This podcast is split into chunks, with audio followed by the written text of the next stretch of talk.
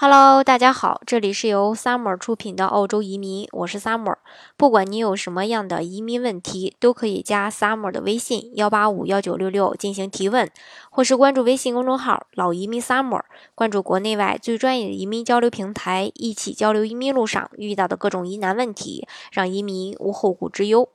对于很多家庭来说，移民的目的其实就是为了子女的教育。如果孩子无法作为随行人员带出国，移民呢，其实就变得毫无意义了。澳洲移民在去年收紧了随行子女的年龄，超过二十三岁的子女呢，将无法作为副申请人一同移民，只能单独申请了。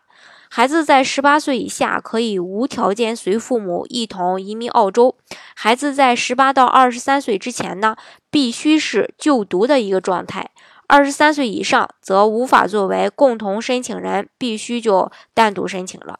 移民呢，它不是一件简单的事情，需要准备的材料也很多。在准备材料的过程中呢，也可能会发生一些预料不到的事情。所以说，为了不耽误孩子在澳洲上学，需要提前多久规划澳洲移民的事宜呢？如果是之前对澳洲对移民没有什么概念的申请人，必须先评估自身的一个条件，确定好符合条件的移民项目。因为澳洲的移民项目也非常多，每个项目的这个申请条件又不同，所需要的移民时间差别也会呃有所不同。选择适合自己的移民项目呢，是成功移民的第一步。移民呢所涉及的材料呃比较多，这个刚才我也提到过，在准备材料的过程中，也可呃就是说也可能会发生一些呃无法预料的事情吧，会导致无法按原定的时间提交移民材料。所以说呃可见这个提前准备好一些呃这个资产证明啊、子女的一个出生资料等等，留出充足的时间，可以应对一些突发的状况。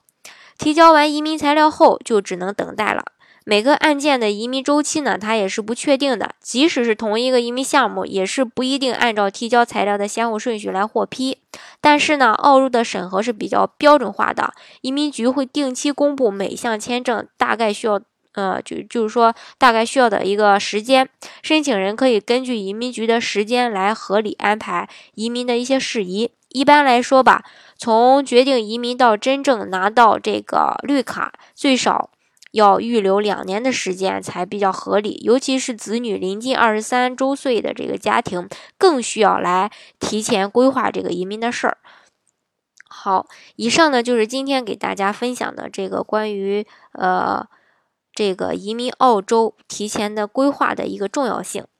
嗯。今天的节目呢，就给大家分享到这儿。如果大家想具体的了解澳洲的移民政策的话，欢迎大家添加我的微信幺八五幺九六六零零五幺，或是关注微信公众号“老移民 summer”，关注国内外最专业的移民交流平台，一起交流移民路上遇到的各种疑难问题，让移民无后顾之忧。